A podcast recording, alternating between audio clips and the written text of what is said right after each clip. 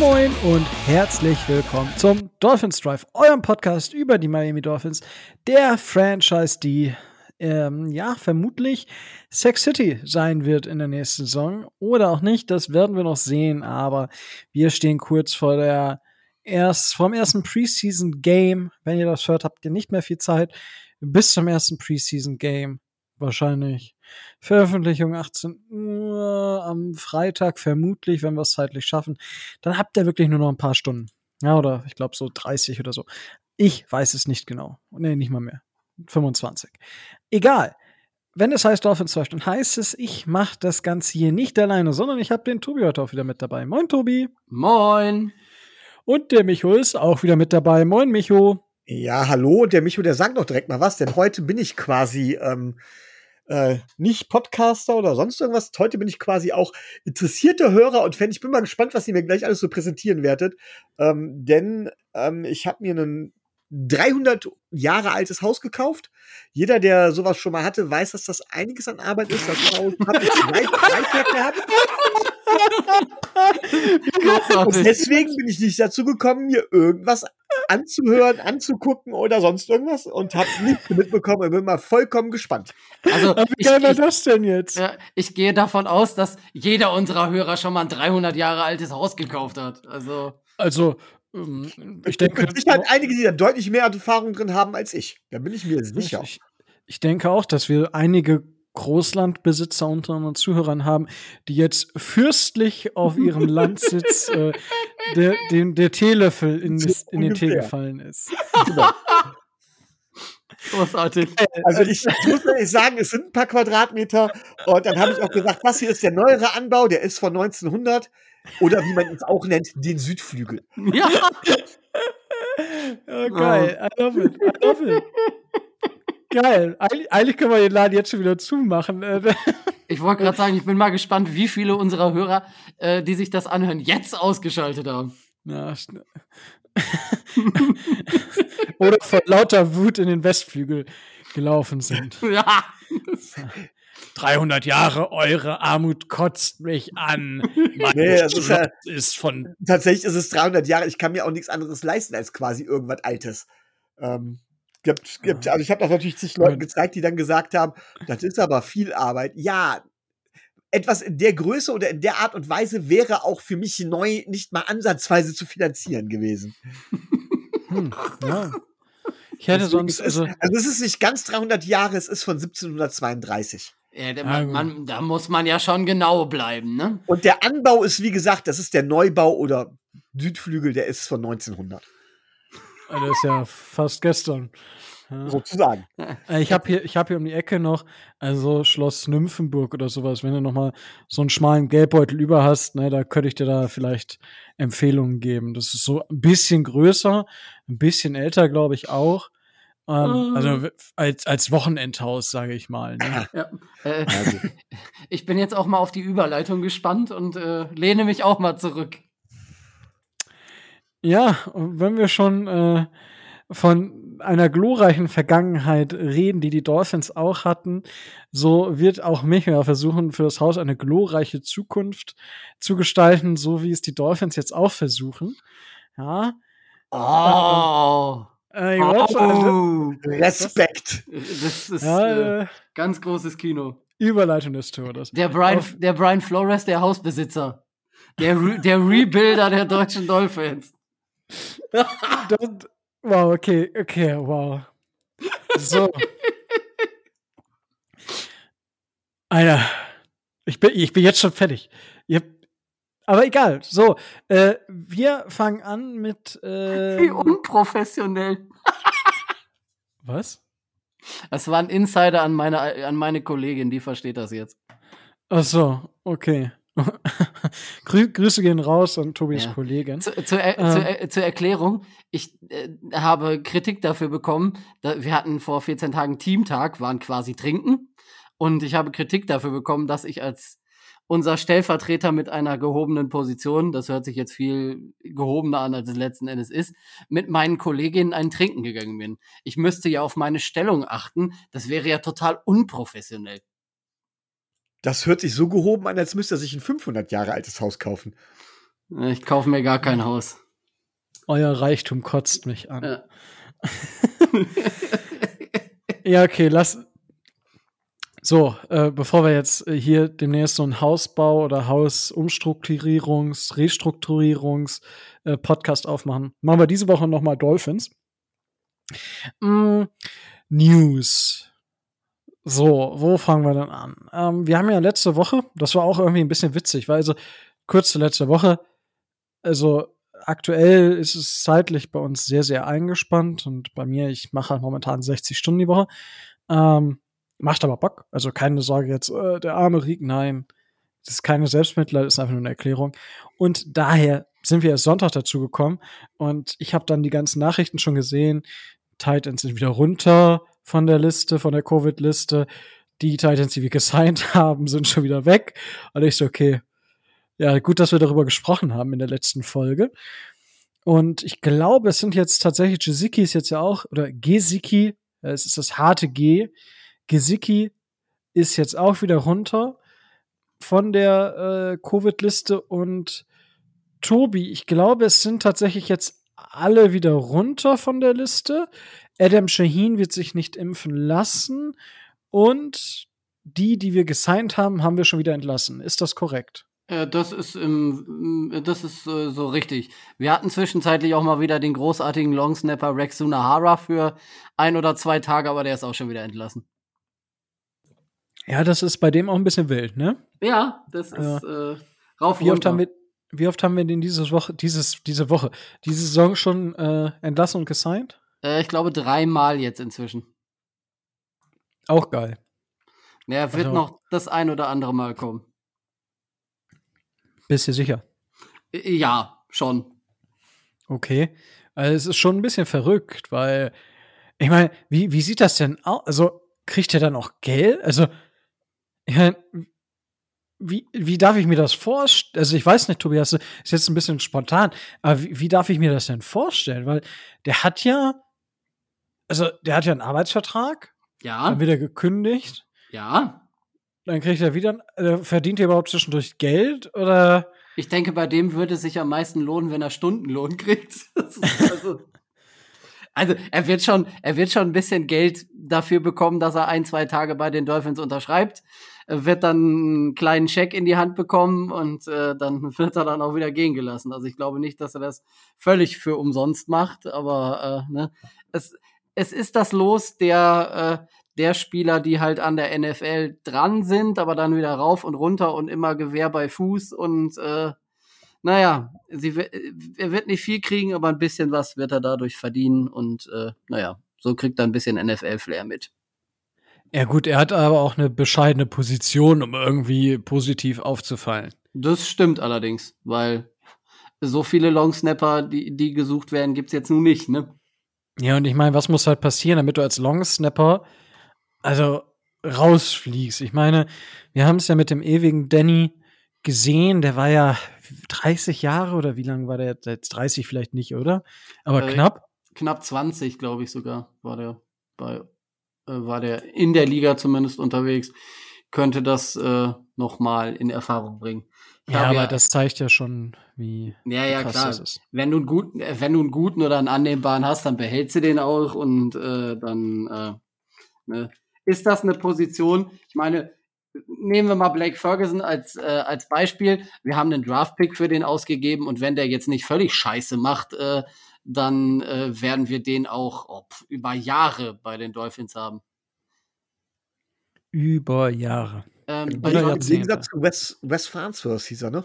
Letztes ja. Jahr. Ja. Ähm, Aber ist der, ist der nicht woanders? Das kann ich dir nicht sagen. Äh, der, der Nachfolger, ähm, Gott, wie hieß er denn jetzt nochmal? Der ist jetzt bei den 49ers Long Snapper, unser ehemaliger.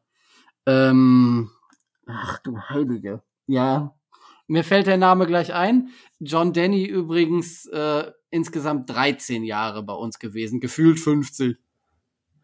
Ich wollte gerade sagen, das ist jetzt schon ziemlich enttäuschend. Ja, aber es ne, gefühlte Ewigkeiten und äh, naja. Ha. Aber das ist jetzt nun mal so. Ähm, ja, also das Titan-Thema haben wir abgelegt. So, jetzt gab es unter der Woche, wo wir bei Titans sind, wurde Hunter Long mit einem Kart vom Platz gefahren und es war schon ab äh, Lower Body Injury. Es ging ums Knie, wenn ich richtig informiert bin. Es sah nicht gut aus von außen. Also viele haben sich halt nur gefragt, wird er überhaupt in seiner Rookie-Saison einen Snap sehen? Und es ist anscheinend nicht ganz so schlimm und es ist inzwischen eine Day-to-Day-Entscheidung. Er ist sogar mit in Chicago, wird aber spielen wird er vermutlich nicht, wenn ich das jetzt richtig gelesen habe. Hat jetzt auch nicht mittrainiert, aber es ist eine Day-to-Day-Entscheidung. Tobi, ähm, ergänze bitte, was, was ist, oder äh, gib uns den neuesten Stand, was ist aktuell bei Hunter Long los? Naja, du, du hast es, äh, du hast es ja schon äh, gesagt. Man hatte sich am Anfang die größten Sorgen gemacht. Äh, sah sehr, sehr, sehr schlimm aus. Ähm, äh, sie haben ihn dann zur Sicherheit mit dem Kart runtergefahren, haben ein paar Untersuchungen gemacht. Ähm, was man jetzt in den letzten Trainingseinheiten gerade auch heute gesehen hat, du hast schon gesagt, sie haben ihn mit nach Chicago genommen. Äh, er kann schon wieder ganz normal an der Seitenlinie äh, langlaufen. Er ist beim Team und ähm, man vermutet jetzt, dass er vielleicht noch nicht zum Saisonstart, aber so im, im Laufe der ersten Spiele wieder so weit hergestellt sein dürfte, dass er auch äh, für Snaps in Frage kommen kann. Also weit weniger schlimm als befürchtet. Wir werden ihn dieses Jahr auf jeden Fall sehen. Ja, das ist doch schon mal positiv. Ja. Das freut mich sehr. Gut. Ähm, damit haben wir die Tight Ends abgehakt. Ich meine, über Adam Shaheen muss man jetzt nicht weiter sprechen. Das Thema Impfen und Nicht-Impfen, das ist ja, ich denke, ja, kein Thema für hier. Ich meine, ich habe da eine recht starke Meinung, aber ich will da jetzt auch keinem auf die Füße treten und da soll jeder das machen, was er für richtig hält. Und ja, ich habe da einfach eine sehr, sehr klare Meinung und die muss ich jetzt auch nicht jedem auf die Nase binden. Also ich, also nicht, dass jetzt hier irgendwer was Falsches denkt. Ich bin geimpft, keine Sorge. Ähm, ich stehe auf, schon auf der Seite, habe da aber eine sehr, sehr starke Meinung. Hm. So, dann kommen wir allgemein zu den Verletzten bei uns im Kader. Ähm, Jalen Phillips war jetzt auch längere Zeit verletzt, ist auch wieder fit, ist auch bei Training heute, ich weiß es gar nicht, ob er genau, ob er in voller, voller Intensität dabei war, das kann ich jetzt gerade nicht sagen. Aber er war zumindest, ähm, ja, er war zumindest da und hat, wenn dann leicht mittrainiert und ist wieder fit. Will Fuller, äh, Tobi, was ist da der aktuelle Stand? Weil der Bub hat ja noch gar nicht trainiert, wenn ich das richtig weiß. Nein, er hat noch nicht trainiert. Es scheint aber nichts äh, Gravierendes zu sein. Man möchte ihm halt die Zeit geben, ähm, um wirklich hundertprozentig fit zu werden, weil man ihn hundertprozentig fit braucht. Und ich meine, Will Fuller hat in den letzten Jahren in der Liga bewiesen, dass er, äh, dass er spielen kann. Darum geht's jetzt nicht. Da ist es dann einfach Steuerung der Trainingsintensität. Er macht individuell was. Äh, er hat jetzt halt nur noch nicht mit dem, mit dem Team trainiert, aber ähm, er hat ja auch eine Woche länger Zeit als alle anderen. Ja, gut, deswegen darf er trotzdem naja, klar. ein, zweimal. Ja, aber es ist jetzt nicht so wie bei, äh, wie bei Preston Williams zum Beispiel, da sind wir beim nächsten, der jetzt auch längere Zeit nicht trainiert hat und auch in den nächsten Wochen wahrscheinlich nicht trainieren kann. Ähm, ganz so schlimm wie bei Preston Williams ist es nicht. Also da ist, da wird nur geguckt, dass er langsam an die Belastung wieder rangeführt wird und wenn er soweit ist, wird er dann auch in, ins Mannschaftstraining einsteigen. Das hoffe ich für ihn. Ja? Das hoffen wir alle. Wir bezahlen ihm gutes Geld. das, äh, ich wollte gerade sagen, Leistung ist egal, Geld, darum geht's gerade. Sei mal nicht so. Entschuldigung. Was, was bist denn jetzt so? Hä? Ja, hier kommt der, der Großlandbesitzer, ne? Platz da, ich bin der Landvogt. oh. Was ist denn nur mit den Kohlen, ne? Ja, das ist richtig. Da muss der alte oh. Bud Spencer-Spruch muss wieder ran. I love it, I love it. Ähm, ja, da haben wir das gemacht. So, und dann würde ich sagen, sprechen wir doch jetzt einfach auch tatsächlich über das, was letzte Woche so ein bisschen Thema schon war oder die letzten zwei Wochen. ähm, haben wir viel über Xavier Howard hin und her diskutiert. Am Ende habe ich tatsächlich recht behalten. Entschuldigung, Micho. Ja. Aber Xavier Howard ist immer noch Teil der Miami Dolphins und wird es mindestens ein weiteres Jahr. Ich gehe auch darüber davon aus, dass er auch darüber hinaus langfristig Teil der Dolphins sein und bleiben wird. Da gehen für mich alle, alle Richtungen oder alle Sachen zeigen da in eine Richtung. Und dementsprechend, ja, wir haben den Vertrag von Xavier Howard äh, restrukturiert. Äh, so kann man es wohl nennen. Und Tobi, möchtest du uns vielleicht einfach mal erstmal durch die Zahlen begleiten? Ja, erstmal muss man, muss man sagen, es war kein, kein Restructurement in dem Sinne, weil wenn man den Vertrag restructured, ähm, hätten die Dolphins da ähm, einiges an zusätzlichem Geld bezahlen müssen, weil es da ja gewisse Boni gibt, die dann äh, da aktiv geworden wären, die gegen den Cap gezählt hätten. Deswegen hat man den Vertrag in Anführungszeichen verändert. Sagen wir es mal so. Also so ist die offizielle Sprachregelung. Da geht's dann, wie Micho schon sagte, da geht's rein ums Geld. Ähm, was passiert ist, ist die Tatsache, ähm, was wir auch schon so ein bisschen als Hoffnung hatten, was wir vermutet hatten, dass gewisse Dinge ähm, seiner aktuellen Salary umgewandelt wurden.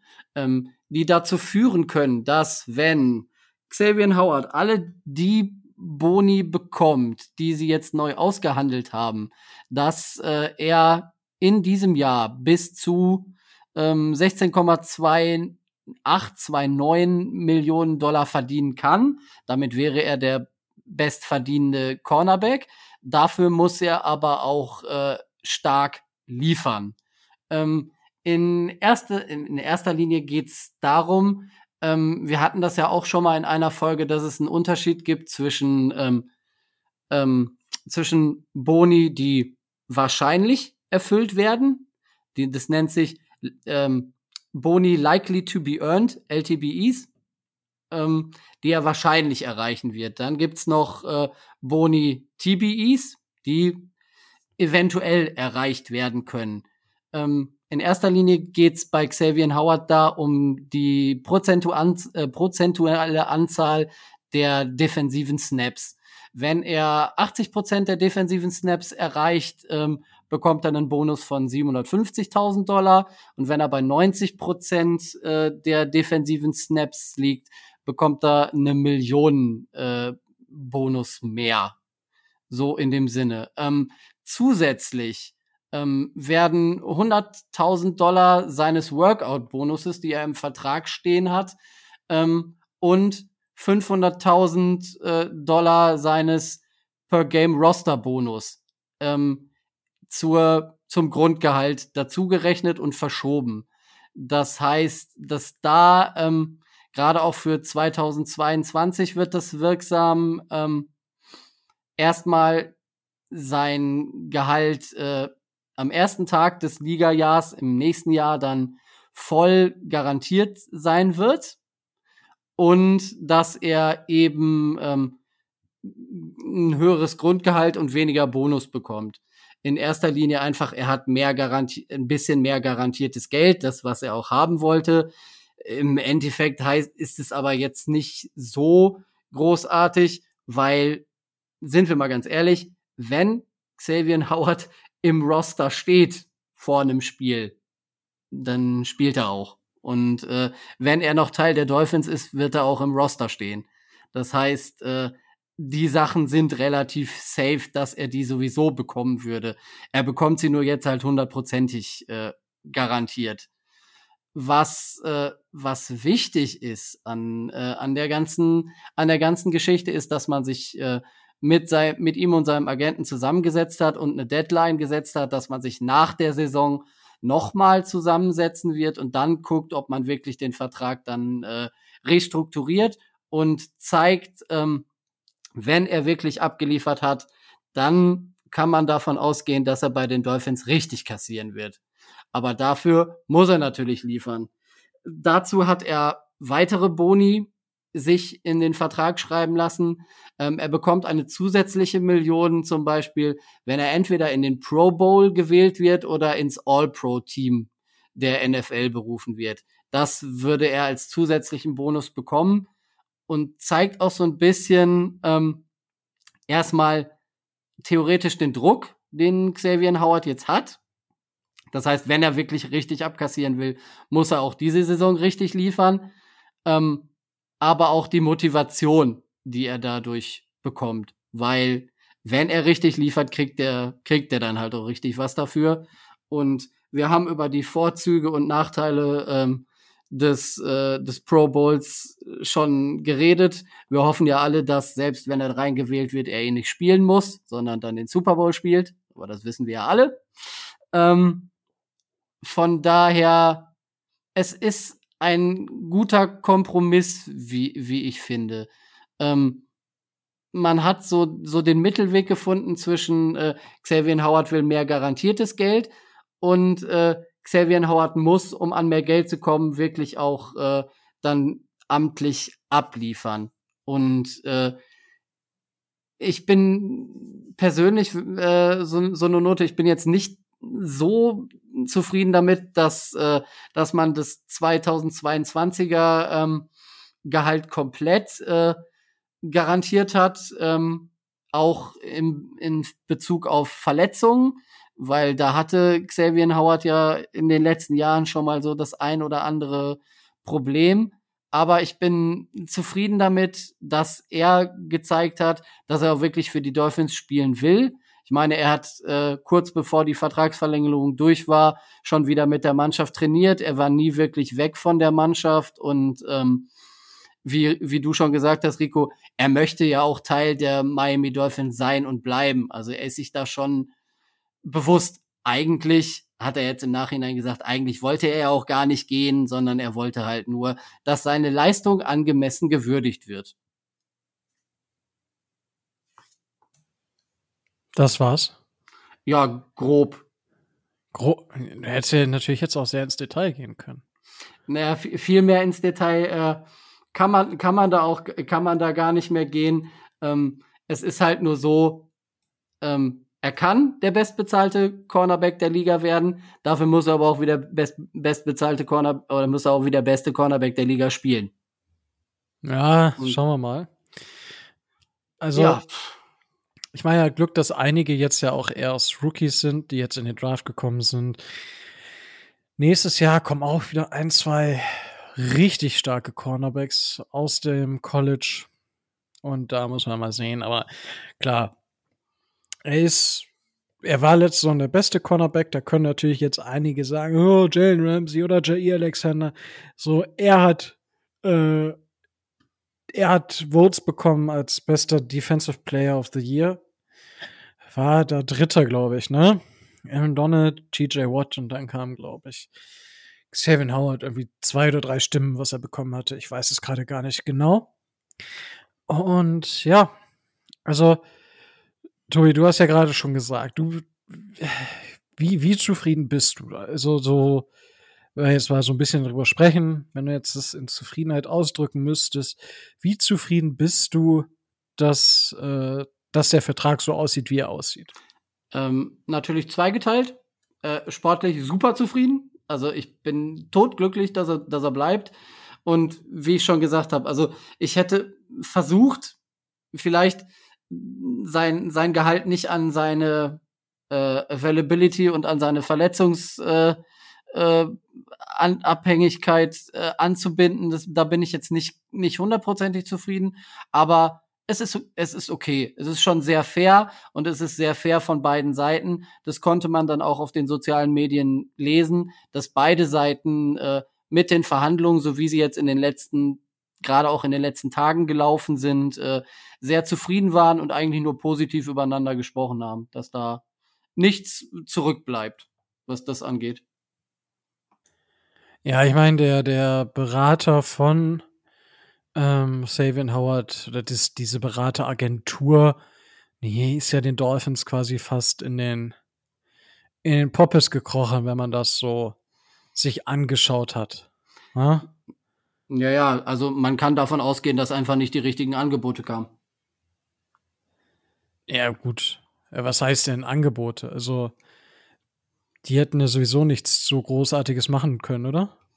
Nee, äh, das nicht, aber wenn jetzt zum Beispiel eine ne Franchise äh, Xavier Howard unbedingt hätte haben wollen, dann hätte, hätte man schon Mittel und Wege gefunden, äh, da an einem Trade zu arbeiten, da diese Angebote, die man nicht ablehnen kann, aber nicht kamen, äh, blieb der Berateragentur und auch Xavier Howard im Endeffekt, egal ob er jetzt nur hinterher sagt, ja, ich hätte gar nicht wechseln wollen oder so, ihm blieb auch gar nichts anderes übrig, als äh, sich da zu einigen. Okay. Ähm, Micho, du hast das ganze Jahr bei einer Pommes genießen dürfen, so sag ich mal so.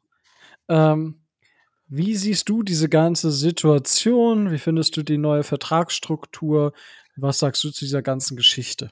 Ich will gar nicht über den Vertrag meckern. Und eins sei auf jeden Fall gesagt, dass Xavier Howard bei uns spielt und bei uns bleibt, macht uns sportlich deutlich besser. So, das muss vorab einmal gesagt werden. Ich finde es trotzdem schwierig. Gewissermaßen und hat man sich von Xavier Howard erpressen lassen. Die Art und Weise, wie Xavier Howard bzw. Berateragentur vorgegangen ist mit diesem Post auf Instagram und sonst noch etwas, fand ich unmöglich. Natürlich ist American Football und gerade die NFL nicht mehr oder war es eigentlich noch nie äh, irgendeine romantische Liga, wo Vereinszug oder Franchise-Zugehörigkeit oder sonst irgendwas wirklich was zählt.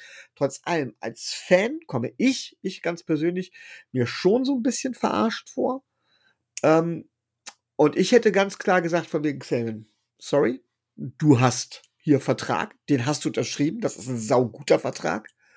Und erpressen lassen wir uns von dir schon mal gar nicht. Wärst du auf eine andere Art und Weise gekommen, hätten wir darüber reden können.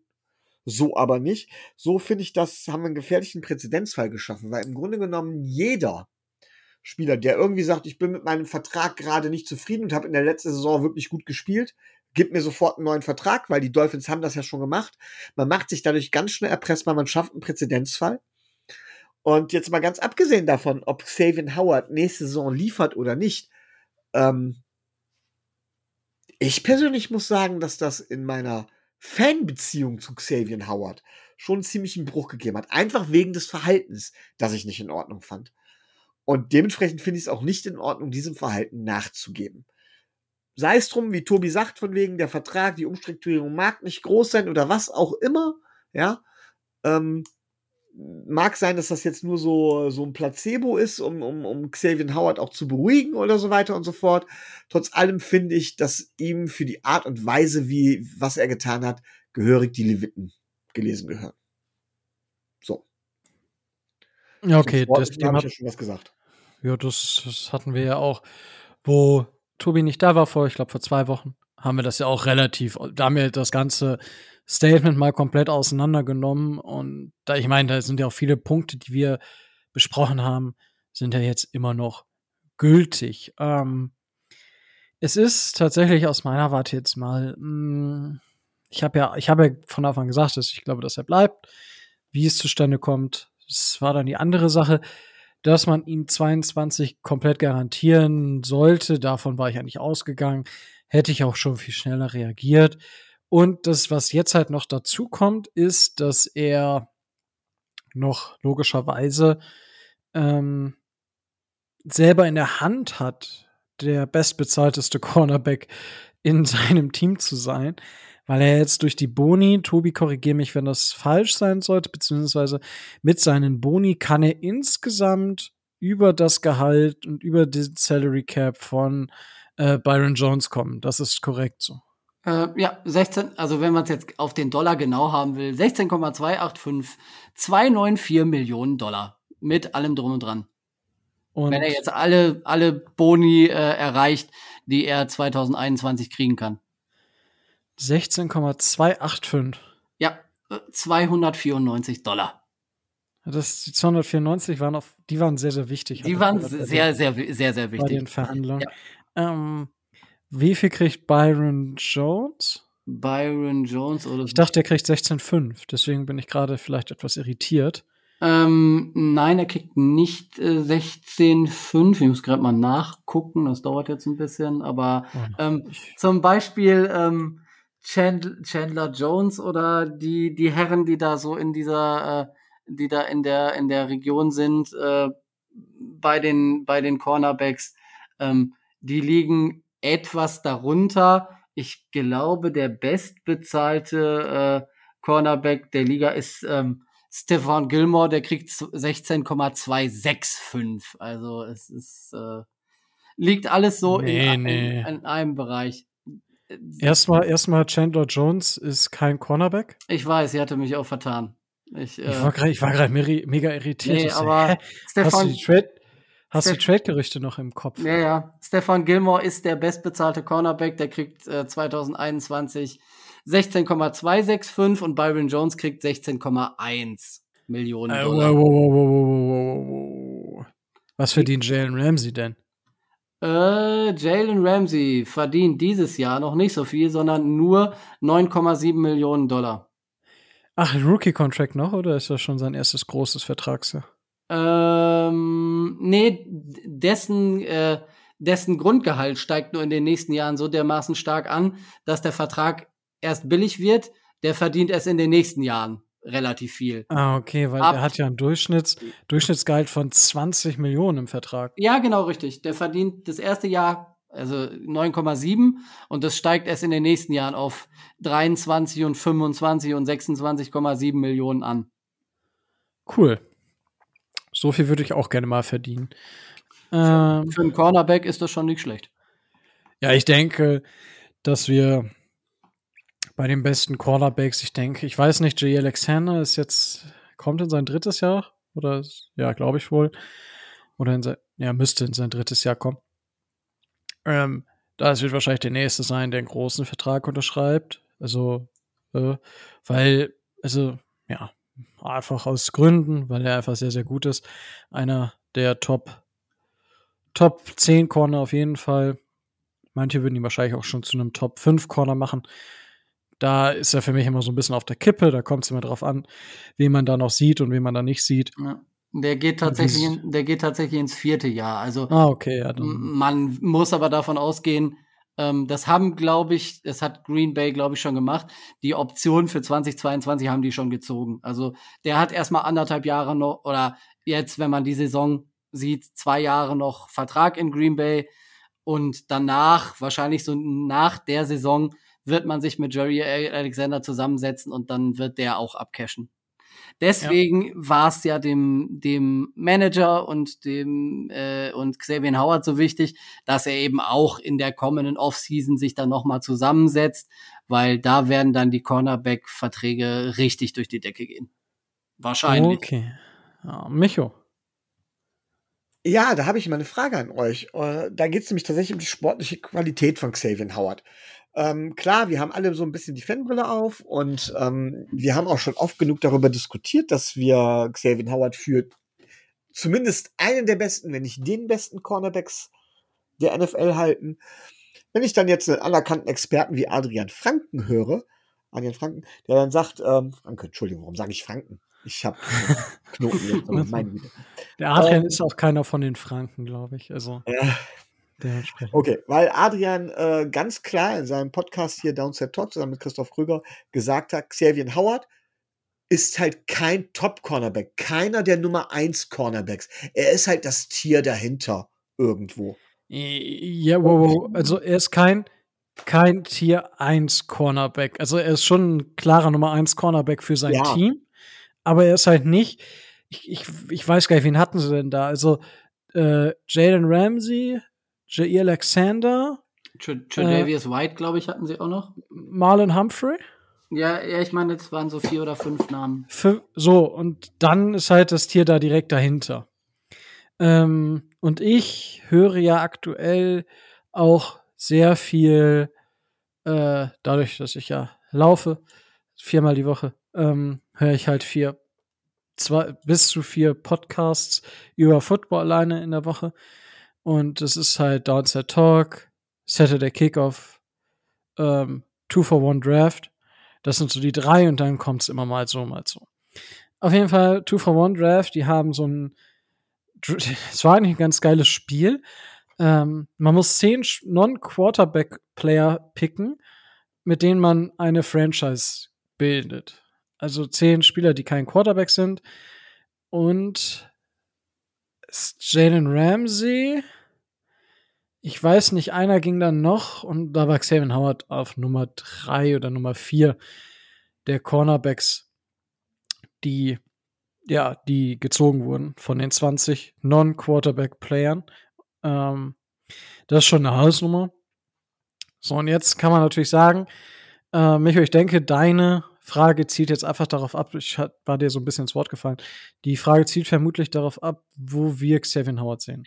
Genau, das wäre nämlich so die Frage gewesen, weil klar ist, wir sehen ihn bei uns im Team als Nummer eins, wir sehen ihn auch als gut, aber wie gut sehen wir ihn wirklich in der gesamten NFL? Weil wir reden oft davon, er ist einer der besten in der NFL, aber ist er Top 5? Ist er Top 10?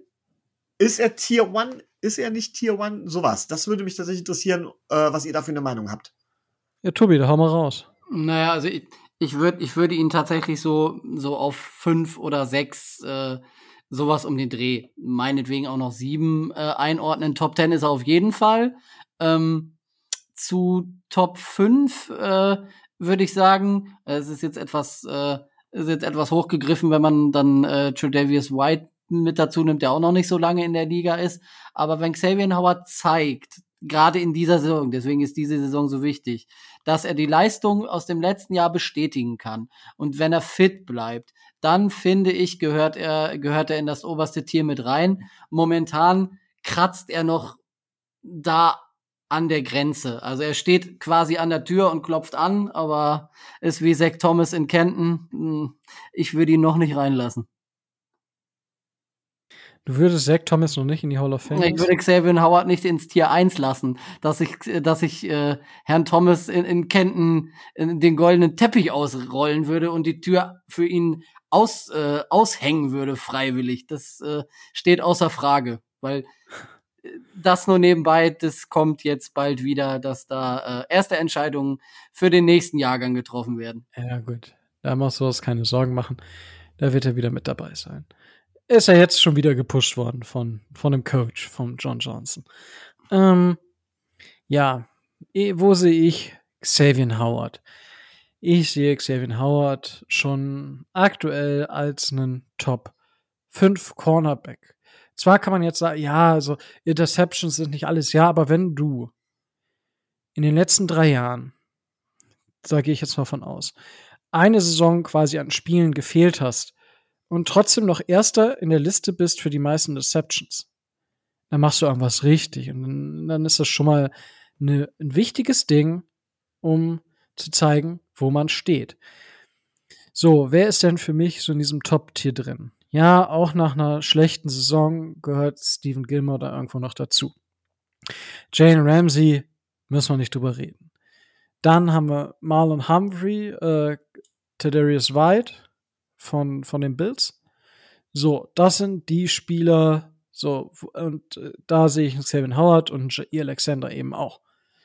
Man kann, man kann das immer hin und her schieben, was man ein bisschen mehr, was man ein bisschen, was man ein bisschen weniger sieht, aber es ist ja nicht so, als wenn Kevin Howard, ja, er hat letzte Saison, also 2000, vorletzte Saison, 2019 war er erst nicht wirklich so stark, wie eigentlich sein sollte. Da muss man aber auch sagen, da war das Team. Aber du, das war das letzte Gaze-Jahr, ne? Ja, da war das Team aber schon auch auf dem, auf dem absteigenden Ast. Die Defense war nicht so gut, wie sie hätte sein können. Und dementsprechend schwierig, sage ich mal. Schwierig. So. Und er war dann noch verletzt. 2018 war das erste Jahr, wo er so mal ein paar Spiele gegen Ende der Saison gefehlt hat. Gegen Ende der Saison ging es aber, glaube ich, auch nicht mehr um viel. Da hat man ihn dann sicherheitshalber draußen gelassen, damit er sich besser erholen kann. Und davor hat er auch geliefert. Dementsprechend sehe ich ihn durchaus in dem Top-Tier.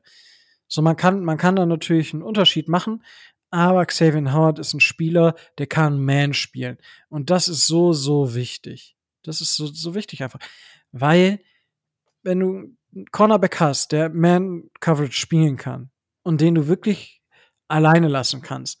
Lass uns, das einzige Spiel, wo er mehr oder weniger gegrillt wurde, war gegen die Cardinals. Und da auch in Anführungsstrichen nur, weil er so viele Pass Interference zugelassen hat. Ja, eine oder zwei wurden vielleicht zu viel geworfen. Aber insgesamt war das schon, da er schon, war er schon sehr, sehr touchy und hat, hat's halt einfach auch selber, selber so ein bisschen verkackt. Das kann man schon sagen. Aber ansonsten, zehn Interceptions, ja, ich glaube 18 in den letzten drei Jahren zusammen. Das sind Zahlen, die so keiner geliefert hat.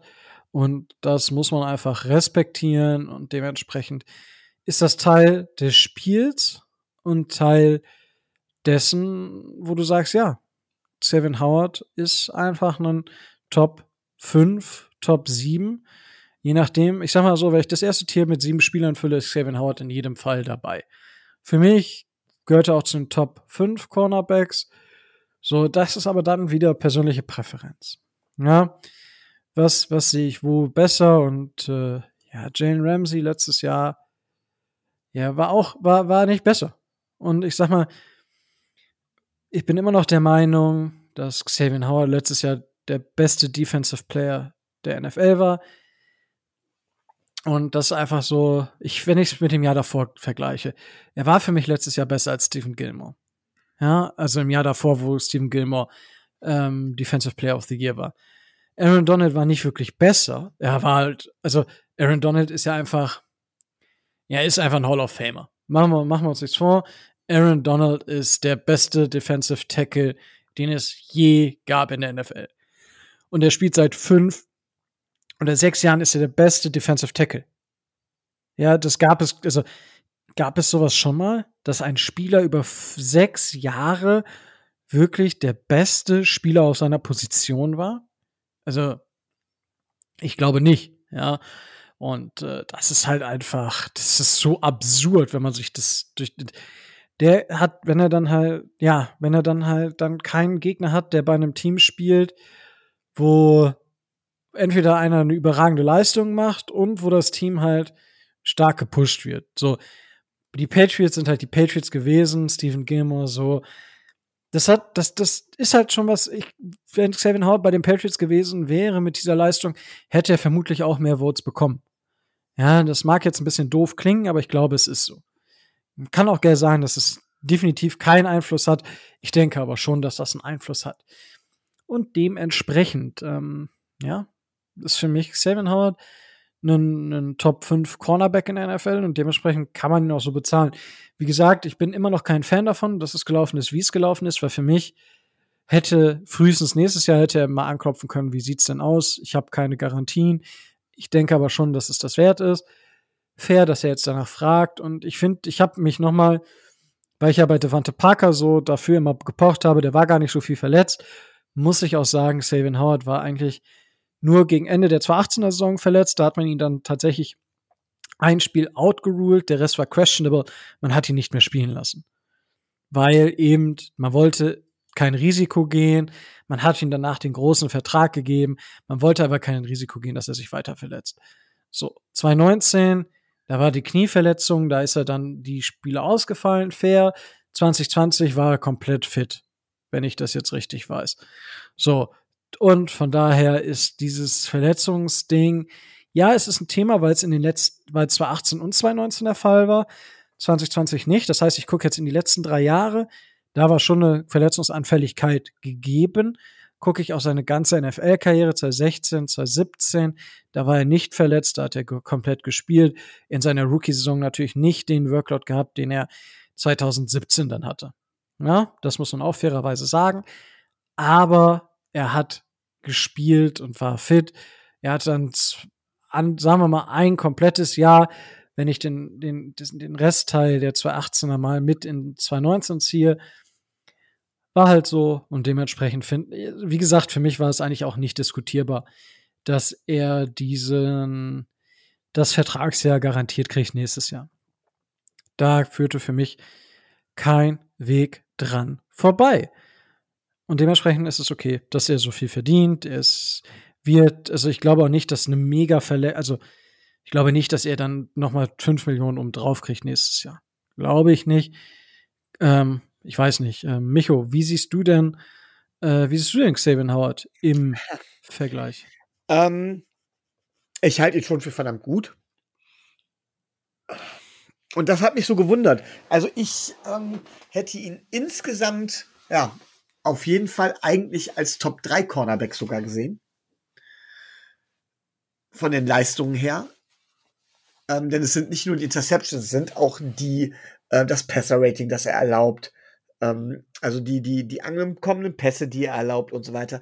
Er macht halt eben auch keine großen Fehler. Er ist ganz solide. Oder er ist immer mindestens solide, sagen wir es mal so. Ja.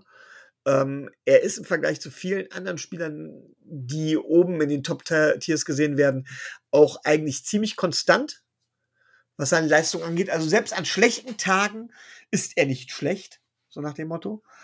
Äh, für mich gehört er tatsächlich zu den Top 3.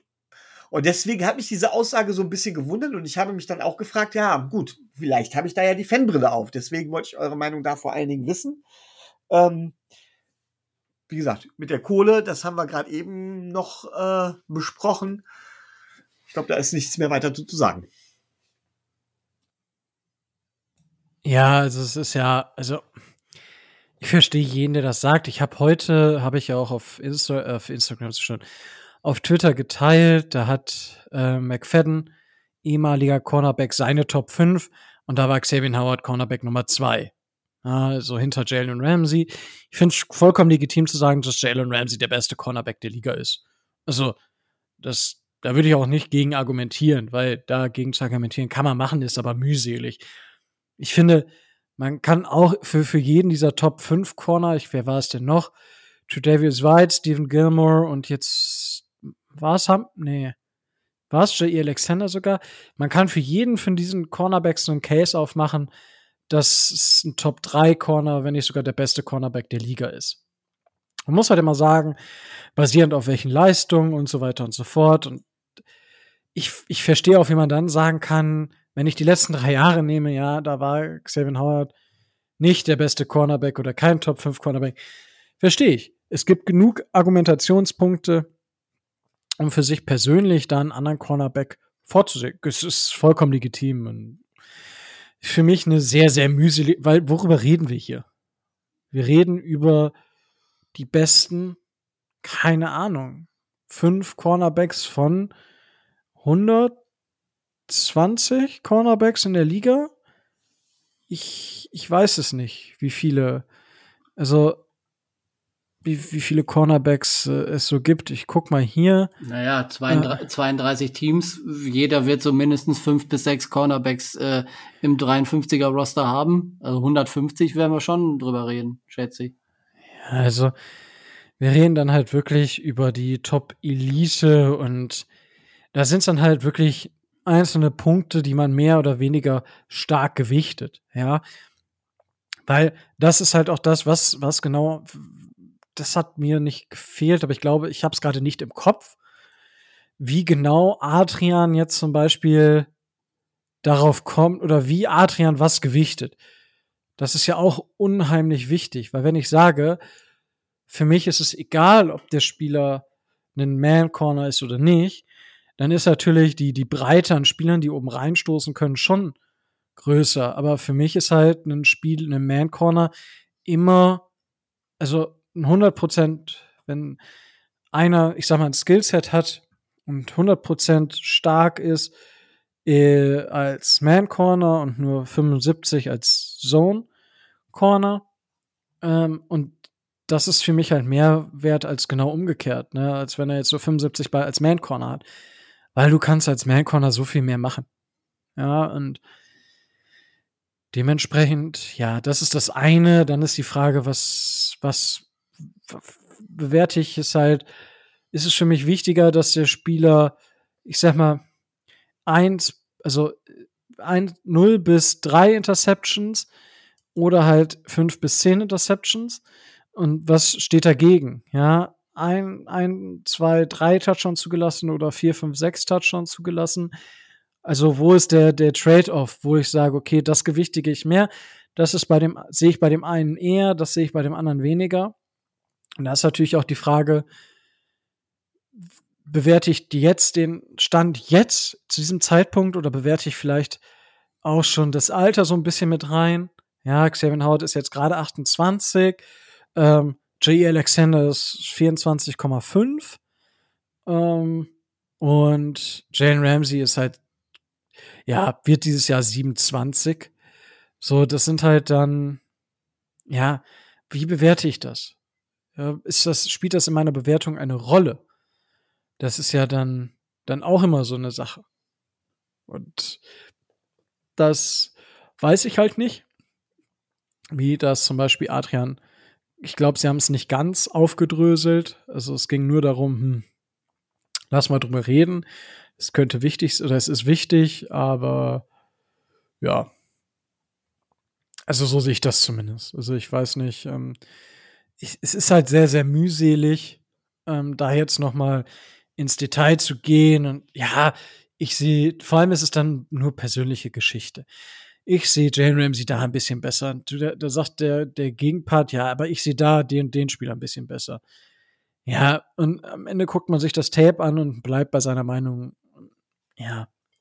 Aber ja, also ich, ich glaube, dass keiner Xavier Howard schlechter als Top 7 sieht. Weil, auch wenn ich Adrian jetzt richtig verstanden habe, sind halt irgendwie fünf Spieler in dem Top-Tier und danach sieht er eigentlich schon Xavier Howard. Also so hatte ich es zumindest verstanden im, im Downside Talk von was diese Woche? Ja, ich glaube, es war diese Woche oder die Woche davor. Die Woche davor war es. Oh, also, ja.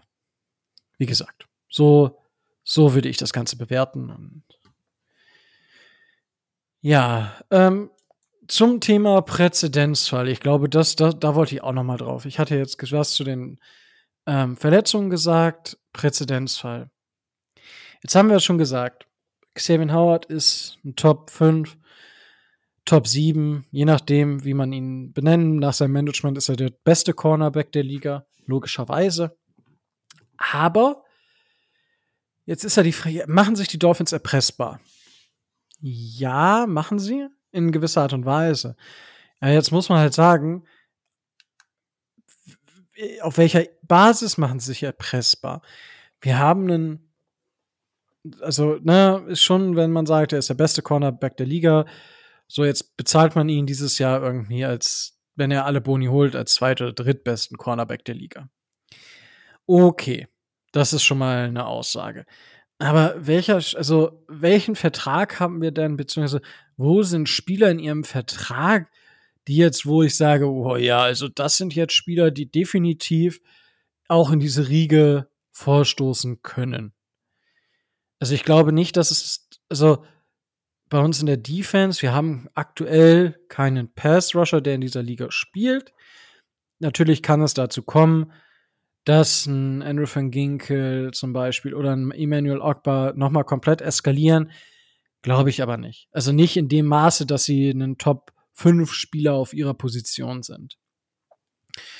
Dann haben wir, also ich, ich sehe es einfach nicht. Muss ich, muss ich ehrlich gestehen. Ich sehe es bei keinem Spieler, dass der dass der jetzt auf, irgend, auf Basis von irgendwelchen Sachen Top-Geld fordern könnte. Muss ich, muss ich ehrlich sagen. Also, ich weiß nicht, wie, wie du das siehst, Micho, weil äh, du hattest das ja so angebracht, aber also ich sehe, ich sehe die, ich sehe das Argument, aber ich sehe auch keine, keinen Spielraum irgendwo dafür. Also, oder ich sehe auch nicht, dass das irgendein Spieler macht, beziehungsweise ich sehe einfach keinen Angriffspunkt. Ich weiß nicht. Ähm, siehst du die, Gef also siehst du die akute Gefahr, dass es passieren kann in den nächsten zwei, drei Jahren? Weil alles, was über die nächsten zwei, drei Jahre hinausgeht, ist für mich irrelevant und spielt keine Rolle. Ähm, ja, was, heißt, was heißt akuten Angriffspunkt? Also, ähm, es ist einfach nur die Situation, ein Spieler spielt, es geht ja immer um die letzte Saison dann quasi. Ein Spieler spielt zum Beispiel diese Saison ganz, ganz herausragend. Ja? Und sagt dann ganz schlicht und ergreifend, nehmen, nehmen wir zum Beispiel jetzt mal ein komplett anderes Beispiel. Sagen wir jetzt mal ähm, Devante Parker. Ich weiß gar nicht mehr, wie lange er Vertrag hat. Ähm, aber Devante Parker würde jetzt eine, eine wirklich richtig, richtig, richtig gute Saison spielen. ähm, hätte, was weiß ich, äh, äh, 18 Touchdowns oder, oder so, ja, äh, 1300, 1600 Yards, so. Und kommt dann an und sagt, so, und äh, mein Vertrag läuft, ich, wie gesagt, mein Vertrag läuft jetzt noch zwei Jahre, aber das ist mir egal. Ich habe die letzte Saison gut gespielt. Ich will jetzt einen besseren Vertrag haben. Kevin Hout habt ihr ihn auch gegeben. So. Und das ist einfach die Gefahr. Es geht mir gar nicht darum, dass ein Spieler jetzt ankommt und sagt von wegen, ich bin der Beste, bla bla bla. Wie gesagt, dieses Statement von Xavier Hout ist nochmal eine ganz andere Geschichte, wie beschissen ich das fand. Sondern es geht darum, dass man einfach sagen kann, okay, äh, ein Spieler, der in der nächsten Saison gut spielt, ja, eine Saison lang, auch wenn er noch Vertrag hat, ja, und dann natürlich ergreifend sagt, so, ich habe aber eine Saison gut gespielt, ich will jetzt. Jetzt kann man natürlich argumentieren, Xavier Howard hat länger gut gespielt und so weiter und so fort. Das ist aber nicht die Argumentationsbasis, die dann die Spieler nehmen. Sondern die Spieler werden wirklich einfach sagen, bei Xavier Howard habt ihr auch. Ende. Klar kann man dann sagen, ja, aber Xavier Howard hat besser gespielt, hat länger besser gespielt und so weiter. Im Endeffekt ist das dann wirklich was, was mit der Wertschätzung, äh, was mit den Wertschätzungen der Spieler macht und auch mit dem, mit dem gesamten Teamzusammenhalt. Und das finde ich halt ganz, ganz ehrlich gesagt gefährlich. Ich sage nicht, dass es so kommen kann, aber wir haben uns da die Möglichkeit geschaffen. Ne? Und das muss auch gar nicht ein konkreter Spieler sein direkt jetzt. Das hängt alles von der kommenden Saison ab. Und das ist so für mich das Argument, was dahinter steckt, vom Präzedenzfall her. Okay, also verstehe ich, aber also zum Beispiel Devante Parker ist Stand heute dieses Jahr und nächstes Jahr unser bestbezahltester Wide Receiver wenn ich das richtig habe. Äh, sollte zumindest so sein.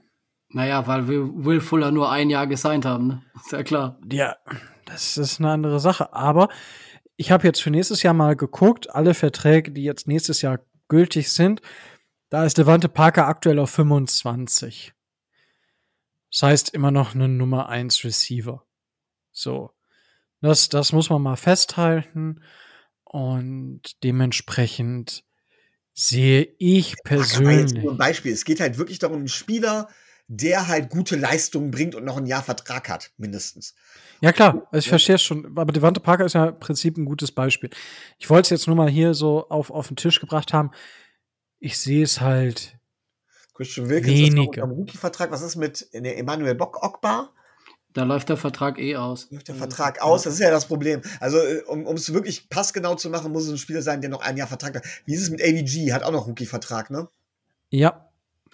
Dann. Und das ist, das ist halt, das ist halt die, die Frage. McKinney.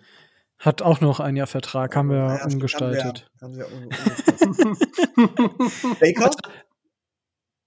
Der ist hat doch gerade, der, der hat doch gerade erst verlängert.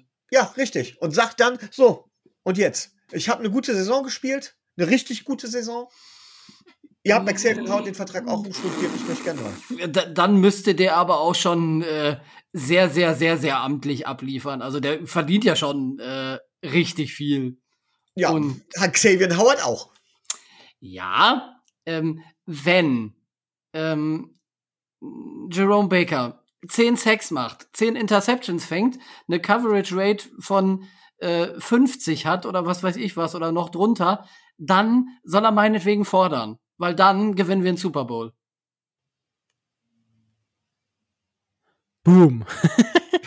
ich muss ganz ehrlich so, sagen, das finde ich jetzt so ein bisschen, ähm, das ist halt Äpfel mit Birnen vergleichen, das ist mir auch schon klar. Aber ich sag mal ganz schön ergreifend, einfach nur vor diesem Hintergrund, was mit Xavier Howard gelaufen ist, könnte nach einer guten Saison auch Jerome Baker sagen, ja, warum ich nicht auch? Ja? Ist verständlich, ist verständlich.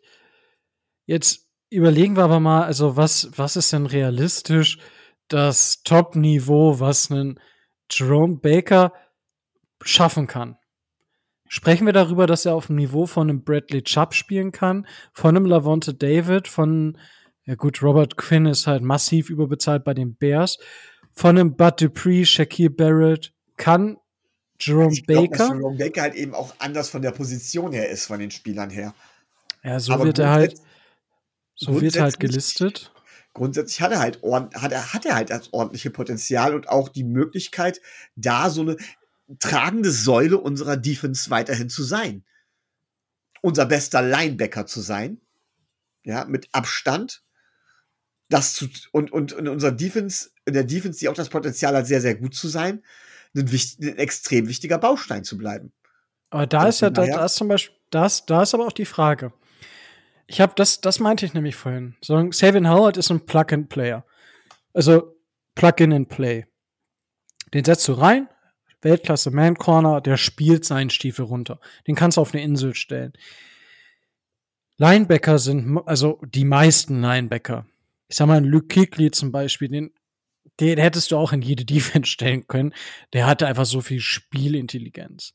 Ja, ich meine jetzt, klar, jetzt machen wir wieder das an dem Beispiel von einem Jerome Baker fest, aber diese Scheme-Abhängigkeit, die Dann ist halt. Byron Jones als Beispiel. Byron Jones spielt besser als Xavier Howard in der nächsten Saison und spielt ziemlich gut. Und sagt dann so, jetzt will ich einen neuen Vertrag haben. Ja, der ist doch trotz, trotz schon Top 3.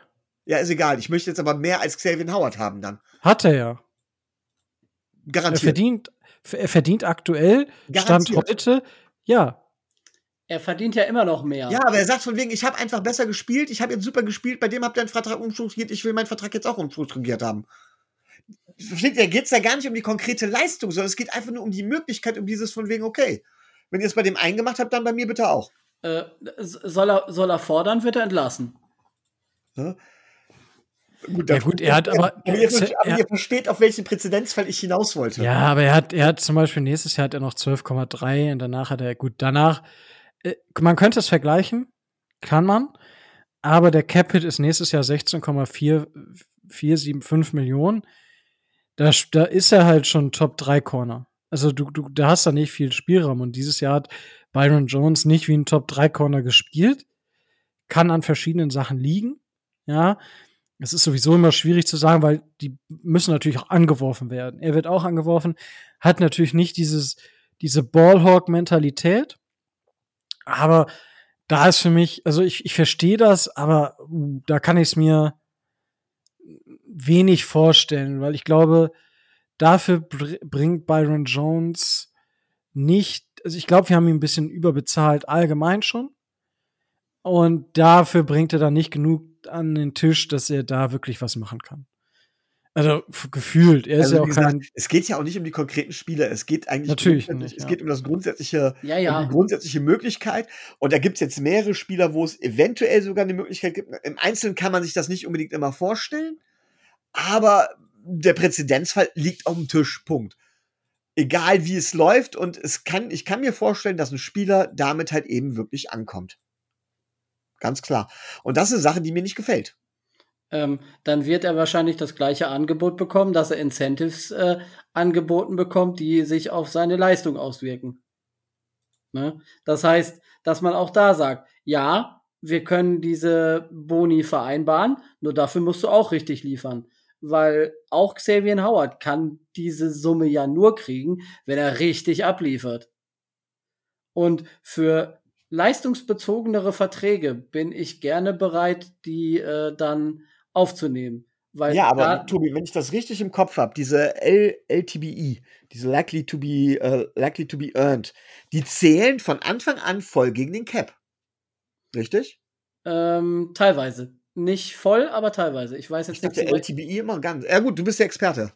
Ja, die, die, zählen, die zählen zum Teil, werden dann erst nach der Saison wirklich wirksam, wenn dann, äh, wenn dann quasi äh, der Strich drunter gezogen wird. Aber die zählen zum Teil auch schon vorher und nehmen uns immer mehr Cap Space irgendwo auf. Natürlich ist das der Fall und natürlich könnten wir jetzt nicht dieses Jahr, weil wir nur noch wenig Cap Space oder relativ wenig Cap Space vor den ganzen äh, Roster Cuts haben, äh, könnten wir da jetzt nicht jeden Vertrag äh, so strukturieren. Aber wir könnten es uns durchaus erlauben, selbst wenn jetzt noch einer käme, wer das auch immer sein möge, das dann so umzustrukturieren. Das könnten wir machen. Das wäre kein Problem. Ja, aber das, das, kann halt auch nicht immer die Lösung sein. Und was bei Xavier Howard zu dem Präzedenzfall halt noch besonders hinzukommt, ist halt die Art und Weise. Aber das ist, ne, steht noch auf einem ja. anderen Blatt.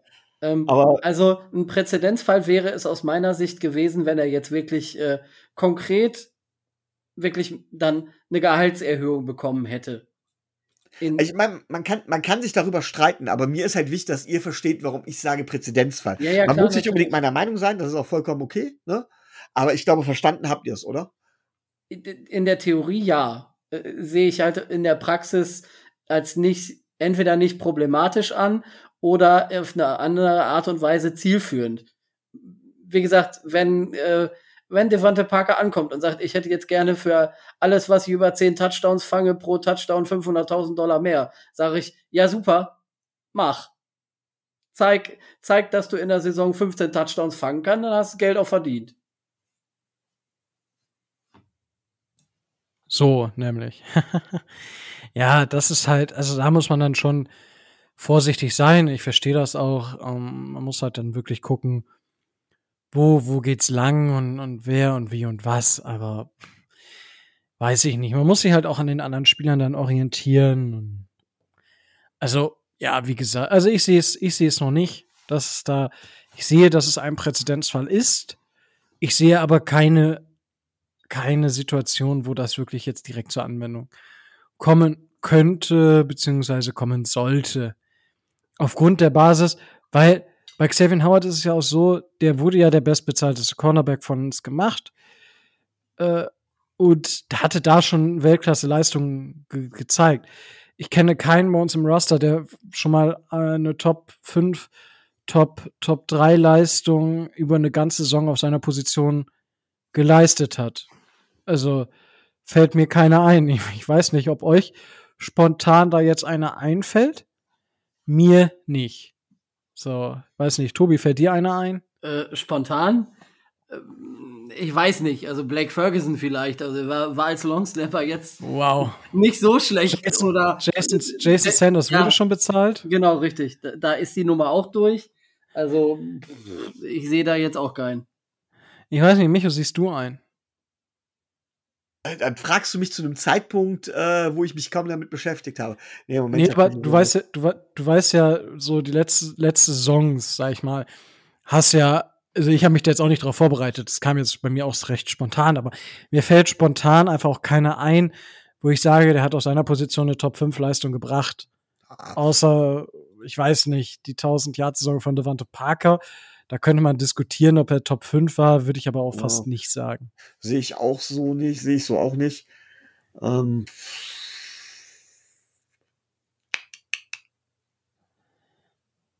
Schwierig. Äh, ich, Schwierig. ich, ich gehe es gerade tatsächlich durch, aber mm, ich würde sagen, ganz klar nein. Ja. Nein. Und dem, dementsprechend sehe ich es halt einfach auch nicht. Und deswegen muss man abwarten. Du hast vollkommen recht mit diesem Präzedenzfall, den man geschaffen hat.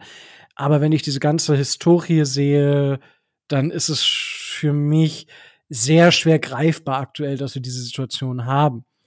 Weil alle Spieler, die jetzt Leistung bringen, die sind auf so einem Vertrag, dass die Vertragsverlängerung eh irgendwann aussteht und wir sie bezahlen müssen. Und irgendwann können wir nicht mehr alle bezahlen. Das ist einfach so. Das ist ja auch eine Situation bei den Colts zum Beispiel, die ja jetzt auch langsam aus ihren richtig starken Draftjahren rauskommen. Also beziehungsweise die dann langsam an die Grenze kommen, wo sie neue Verträge abschließen müssen. Braden Smith haben sie jetzt ja teuer verlängert. Ähm, den D-Liner oder den Defense-Player haben sie jetzt, äh, Linebacker haben sie jetzt auch verlängert gehabt vor der Saison. So, und da kommen jetzt ja auch noch einige Spieler, die ordentlich abkassieren. Bei den Colts ist das jetzt so.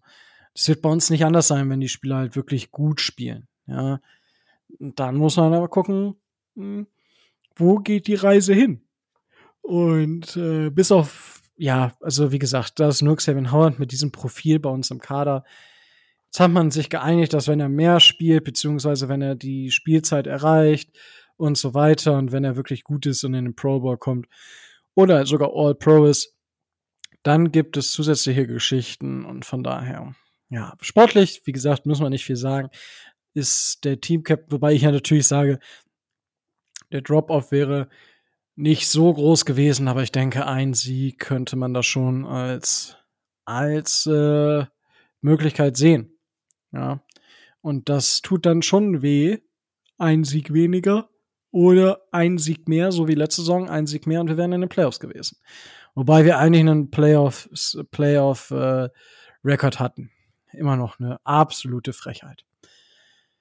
So, jetzt haben wir das Thema abgehakt. So, war auch, oder habt ihr da noch was zu sagen? Nicht, dass ich jetzt sage, wir haben das Thema abgehakt und ihr, ihr müsst euch auf die Zunge beißen. Das möchte ich ja ungern. Äh, Tobi, möchtest du noch was zu diesem Thema beisteuern? Hast du noch was? Mm, nö, nö, dazu ist alles gesagt. Okay, Micho? Nö, das passt schon. Das passt. Wundervoll. So, jetzt haben wir, äh, würde ich tatsächlich auf die aktuelle Camp-Situation so ein bisschen eingehen. Hm, was machen die Dolphins aktuell? Heute ist Mittwoch. Ja, es ist gerade oder vor einer Stunde, etwas länger als eine Stunde, ist das Joint Practice ähm, gegen die Bears oder mit den Bears. Das machen die Dolphins heute am Mittwoch beziehungsweise vorgestern am Mittwoch und gestern am Donnerstag haben die Dolphins mit den Bears so ein sogenanntes Joint Practice gemacht.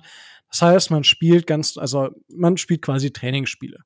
7 gegen 7 geht voll drauf, auch im, im, im 11 gegen 11. Solche Sachen gibt's da und da sind so die ersten Sachen durchgeschimmert. Da können halten, werden wir gleich so ein bisschen durchgehen. Wir haben natürlich jetzt nur das erste Joint Practice vom Mittwoch, weil wir zur Aufnahme jetzt Mittwoch haben. Das zweite Joint Practice Donnerstag und die Analyse des Preseason-Spiels, des ersten Preseason-Spiels auch für unseren Quarterback-Tour, gibt es dann natürlich in der nächsten Woche.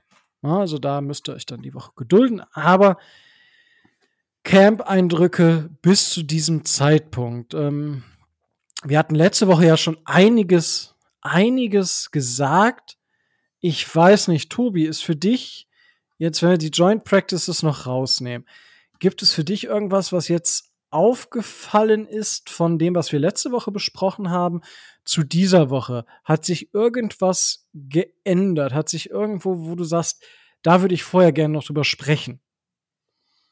Hm, müsste ich jetzt ganz grob mal überlegen. Nee, äh, Dieter Center ist geblieben. Ähm, ja, wir müssten uns vielleicht ein paar ein paar Gedanken darum machen, was mit, äh, was mit äh, Liam Eichenberg ist. Der hat in den letzten Tagen so ein paar Problemchen.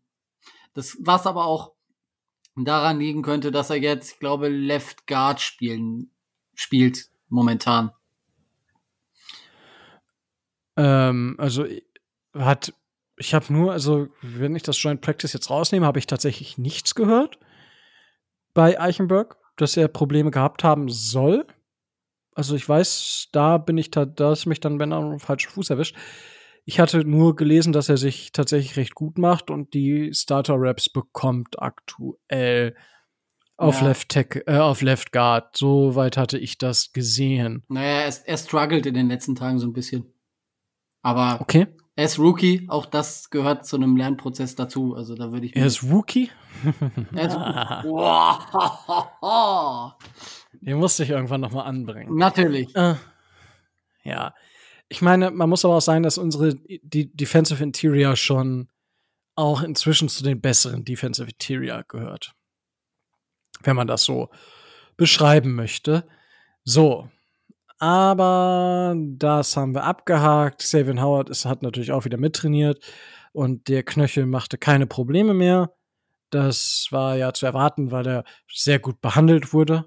Ja, also ich denke, die Geldscheine haben schon den Knöchel auch sehr schnell heilen lassen. ja.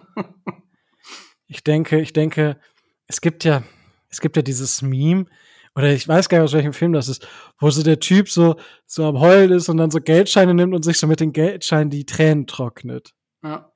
Ich weiß, ich, das, ich kenn's nur als Meme oder als GIF, weil ich bin halt so ein GIF-Meme-Guy einfach. Daher kenne ich's. Das erinnerte mich so ein bisschen an Messi. Ja, oh. wo er da am Heulen war bei der Pressekonferenz von Barcelona und dann äh, direkt spät. Ich finde es gut, dass PSG diese arbeitslosen Fußballer direkt aufnimmt. Ja, ja also das ist einfach nett, was, was die, was, was würden Ramos, Donnarumma, Messi. War das, war das mit den Geldscheinen nicht verrückt nach Mary? Kann, ich, kann sein. Ich, ich weiß es tatsächlich nicht. Ich fühle mich dann irgendwie an. Und äh, auf jeden Fall, hat mich das so ein bisschen daran erinnert, so, oh ja, die, die Geldscheine, die trocknen jetzt so ein bisschen die Tränen. Und so war das bei Xavier Howard bestimmt auch. Da hat man ein paar Geldscheine aufgelegt und weil wir wissen alle, Geldscheine haben heilende Wirkung. Ja, einfach mal so einen 500-Euro-Schein auf die offene Wunde legen und ihr werdet sehen, wie schnell diese Wunde geschlossen wird. Ja, also wirklich, probiert es zu Hause aus. Es, es ist wundervoll, wundervoll. Nein, natürlich nicht. Also nicht, nicht, dass wir jetzt auf die Idee kommt, das wirklich zu machen. Bitte tut's nicht. Ähm, ja, also Xavier Howard war beim Training wieder mit dabei. Das kann man sagen. Und allgemein im Training gingen eigentlich die positiven Sachen, die gesagt wurden von uns letzte Woche, sind auch so weitergegangen. Und negative Sachen hat man so weniger gehört. So. Und dann kam es heute zu diesem, oder vorgestern zu einem Joint Practice. Tobi, möchtest du ein bisschen erzählen? Ähm, vorab muss man sagen, dass äh, eine Live-Coverage dieser Joint Practices nicht möglich ist oder möglich war, weil die Chicago Bears das nicht wollten. Deswegen haben wir äh, haben wir als Quellen Zusammenfassungen der äh, der Trainingseinheiten der Dolphins. Es sind ein paar Beatwriter mit aus ähm, aus Miami mit äh, mitgeflogen und da kriegen wir einen guten Eindruck. Ähm, wer den besten Eindruck gemacht hat und das auch durch die Bank durch, das hatten wir ja letzte Woche schon angedeutet, ist ähm, Javon Holland. Der hat äh, wieder sehr stark trainiert, auch gegen äh, sowohl Justin Fields als auch gegen Andy Dalton, hat ähm, gegen Andy Dalton in den Practices äh, am Mittwoch einen, äh, einen Pick Six gehabt ähm, und war sehr aktiv, sehr, äh, sehr gut auf dem Feld und eventuell, wenn die Entwicklung so weitergeht, wäre ich nicht überrascht, dass wir im ersten äh, Season-Spiel vielleicht Javon Holland sogar als äh, Starting äh, Safety sehen könnten. Das wäre möglich. Also der scheint da richtig einen abzureißen. Ähm, generell, wie du schon angedeutet hast, die Defense, ähm, sehr stark gegen die O-Line der Bears. Ähm, du hattest äh, zur Einleitung den Begriff Sack City benutzt. Der ist das ein oder andere Mal gefallen.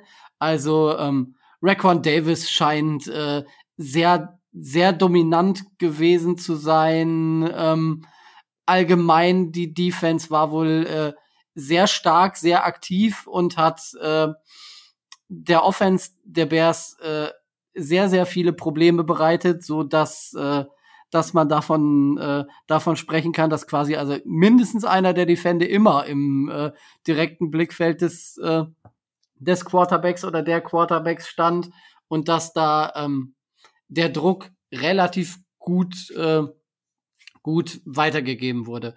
Hier ist dann das erste Mal, wo ich sagen muss, dass man auch wirklich was Positives über Emmanuel Ogba äh, ge gelesen hat, der war wohl einer derjenigen, die da sehr aktiv immer äh, den Druck, äh, den Druck ausgestrahlt haben und den man kaum unter Kontrolle kriegen konnte. Das so bei was ähm, ein bisschen problematisch gewesen sein soll, ähm, war eben die Leistung der, äh, der Dolphins O-Line. Also ähm, Liam Eichenberg hat einen, hat einen Sack an, äh, an Tua zugelassen. Die Pocket war wohl ähm, das ein oder andere Mal nicht so sicher. Tua hatte, glaube ich, auch einen Fumble, den aber die O-Line, meine ich, äh, recovern konnte.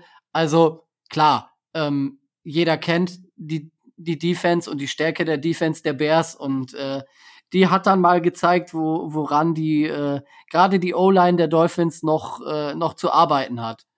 Ähm, generell kann man aber sagen, dass Tua selbst die, ähm, die Reporter aus Chicago, von denen ich auch ein paar Tweets gelesen habe, ähm, positiv überrascht hat.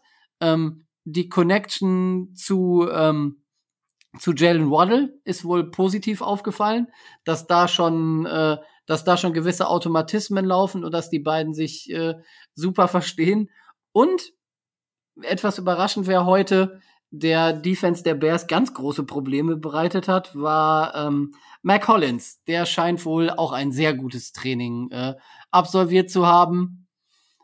Ähm, vielleicht als Ergänzung noch mal ähm, zu dem, was du schon gesagt hast. Wir werden am Samstag äh, beim Preseason-Spiel auf jeden Fall Tua sehen. Das hat äh, Flores äh, eben oder am Mittwoch bekannt gegeben. Man sollte sich nur darüber im Klaren sein, dass er wahrscheinlich nur einen Drive spielen wird. Also das, äh, das dürfte klar sein. Aber er wird auf jeden Fall das Feld sehen.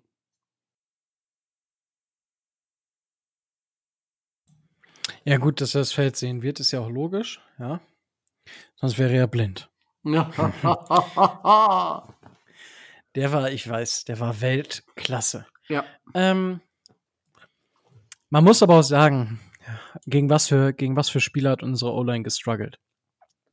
Khalil Mack, der wohl best, also für mich immer noch ein Top, Top, da sind wir wieder beim Thema Top 3 Edge Defender. Ja. ähm, Mario Edwards, der Defensive Interior Player, Raquan Smith, der Linebacker, ähm, der vielleicht jetzt nicht ähm, direkt Line ist, aber halt Front Seven. Akeem Hicks spielt da, äh, Bilal Nichols und äh, Robert Quinn ist halt auch noch da, der letzte Saison sicherlich nicht so gut war. Aber zu was er imstande ist zu leisten, hat er ja schon mal gezeigt. Also er hat ja durchaus Jahre, wo er nicht so schlecht war wenn man das, wenn man das jetzt mal so sagen möchte. Ähm, aber also das ist schon eine sehr, sehr starke, ich denke, so eine Top 10 Defense oder Top 10 ähm, Front 7 ist das auch und da ist natürlich schwierig, aber das zeigt jetzt halt, okay, woran muss die O-Line noch arbeiten? Was auch aufgefallen ist, du hattest Liam Eichenberg gesagt, ich weiß nicht, ob du es gerade auch gesagt hattest, ähm, dass er quasi, ja, Omar Kelly spricht von Benchen, ähm, aber ja, dass dann wieder Solomon Kindley reingekommen ist. Es gab fast einen Fight, ja, ähm, als T-Stable Alan Hearns ähm, gehittet hat. Und äh, ja, Brian Flores ist halt dazwischen gegangen. Aber ja, das sieht man halt, ähm, Micho, auch andere Teams versuchen, Alan Hearns schon vor der Saison aus dem Spiel zu nehmen, weil er einfach so ein sehr gefährlicher Wide Receiver ist. Ja, also das muss man einfach mal sagen. Ja, da musst du vielleicht dann auch über deinen Schatten springen. Ja, Alan Hearns ist wirklich ein fast Elite Receiver. Sonst würde er nicht so angegangen werden von Tease Tabor. Ja, I'm Elite, I'm Elite Cornerback. Richtig. Richtig. Mm, ja, äh, Austin Jackson nach Travis Wangfield haben Austin Jackson und Robert Hunt gute, gute Tage gehabt. Ähm, Tua sagt auch, es ist was komplett anderes, wenn man auf einmal den Druck mitten im Gesicht hat. Sah aber wohl wirklich auch stabil aus. Auch gegen den Druck, was ja letzte Saison noch ein starkeres, stärkeres Problem war, war das jetzt okay. Man hat zwar gesehen, dass das ein komplett anderes Spiel ist, wenn er Druck im Gesicht hat, aber es sah immer noch in Ordnung aus. Er war sehr, sehr scharf, er war sehr, sehr akkurat. All das, was man sich von einem Quarterback, der eine Franchise leisten soll, wünscht, würde ich mal behaupten. Hm. So, ähm, das dazu. Ansonsten ist so ein bisschen, ja, eigentlich durchgekommen, okay, das, das Scrimmage war ganz gut, Dolphins haben weiter Progress gemacht, allgemein. Die Defense hat halt gezeigt, was, es, was sie kann. Hat natürlich jetzt auch, ja, die Bears Offense ist jetzt nicht, nicht eine Top 10 Offense. Ja, Justin Fields hat nicht gespielt, wenn ich das richtig entnommen habe. Nur, nur, nur kurz, nur kurz. Also die meiste Zeit hat Andy Dalton gespielt, aber ähm, ich glaube, dass äh, Justin Fields auch so, so ein paar Bälle geworfen hat. Ja, ich hatte jetzt nichts darüber gelesen tatsächlich. Aber was positiv ist, und das merkt man auch, und das sagt dieser Satz von Tour eigentlich auch schon, ähm, man, man hat auf einmal so ein wirklich, man hat den Druck wirklich im Gesicht, man merkt, ja, man spielt jetzt nicht gegen die eigenen Mitspieler, die vielleicht im Training manchmal vielleicht nicht 100 Prozent, sondern vielleicht dann nur 95 oder 99 Prozent geben. Jetzt hast du aber Gegenspieler, die geben 110 Prozent. Ja, weil ja, das ist noch mal was anderes. Du kannst dich gegen gegnerische im Tra gegen andere Gegner im Training, die jetzt nicht zu deinem Team, da rastest du, ähm, ja, da musst du einfach, bist du noch ein bisschen aktiver, glaub ich zumindest.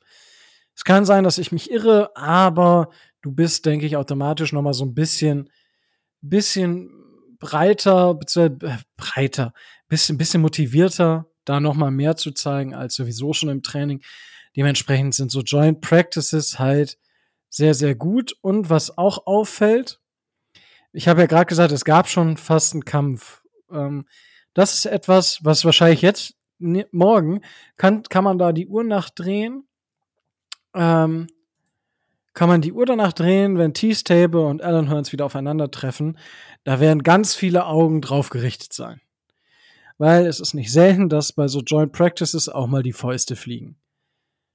Also ich, zumindest in den letzten zwei, drei Jahren kann ich mich schon so an drei, vier Situationen erinnern, wo es dann schon mal ordentlich geknallt hat. Ich weiß gar nicht, vor zwei Jahren, da war es ja so ein richtiger Brawl, wo fast alle beide Mannschaften aufeinander los sind. Das ist dann natürlich ein bisschen extrem und sollte auch nicht passieren, aber das mal die Fäuste fliegen in so einem Joint Practice, weil da kann man den Druck dann am Gegner auslassen, dem kann man auch mal eine mitgeben. Man bekommt keine Sperre, man wird nicht direkt irgendwo abgestempelt, ja, das ist Training. Und das ist dann halt noch was anderes, als wenn du deinem eigenen Mitspieler einen an die, an die Murmel gibst. Ich meine, es ist immer noch recht grenzdebil, wenn man versucht, dem Gegner eine zu wischen, obwohl der einen Helm an hat. Das will sich auch nie verstehen. Weil, Alter, ich weiß nicht, wer von euch da draußen schon mal so einen Footballhelm in der Hand hatte oder auf hatte.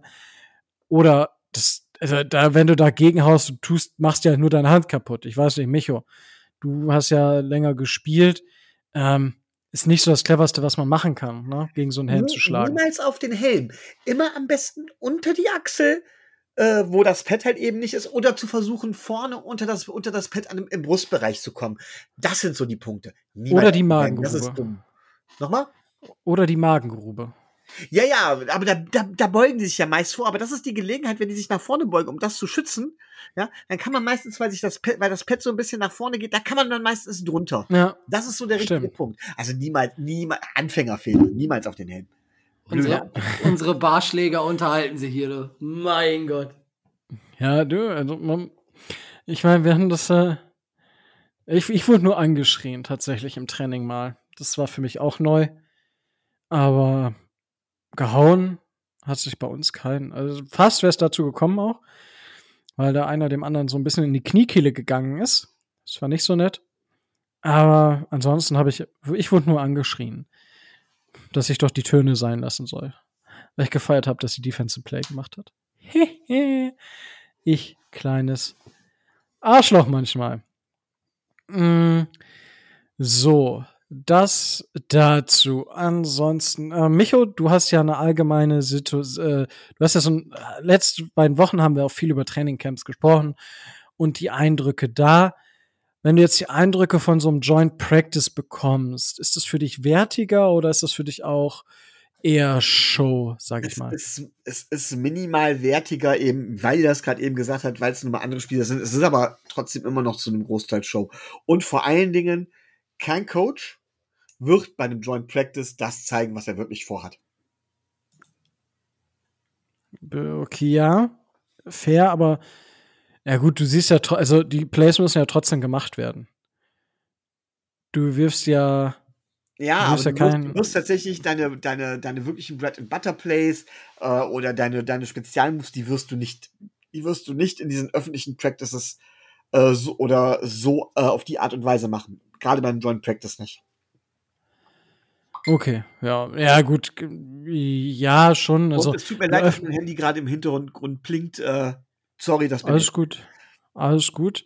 Wir plingen gerne. Ja, muss so ein optisches Signal, äh, op optisches Signal in einem Podcast. Alter, puh, ein auditives Signal ist auch manchmal nicht verkehrt. Sollten wir vielleicht auch demnächst einbauen. Ja. Da muss ich vielleicht noch mal ein bisschen dran arbeiten. Hm, die, Be die Bediensteten unseres Gutsherrn würden gerne Feierabend machen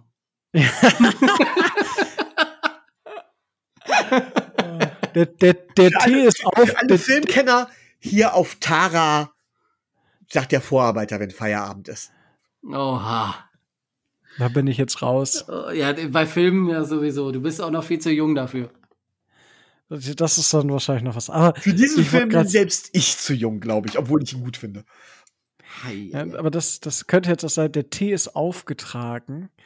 Im Schreibt doch, schreibt doch alle mal in die Kommentare hier drunter, um welchen Film es dabei ging. Wenn ich sage, von wegen hier auf, äh, hier auf Tara sa äh, muss, sagt der Vorarbeit Vorarbeiter, wenn Feierabend ist. Herr von und zu, oh Gott.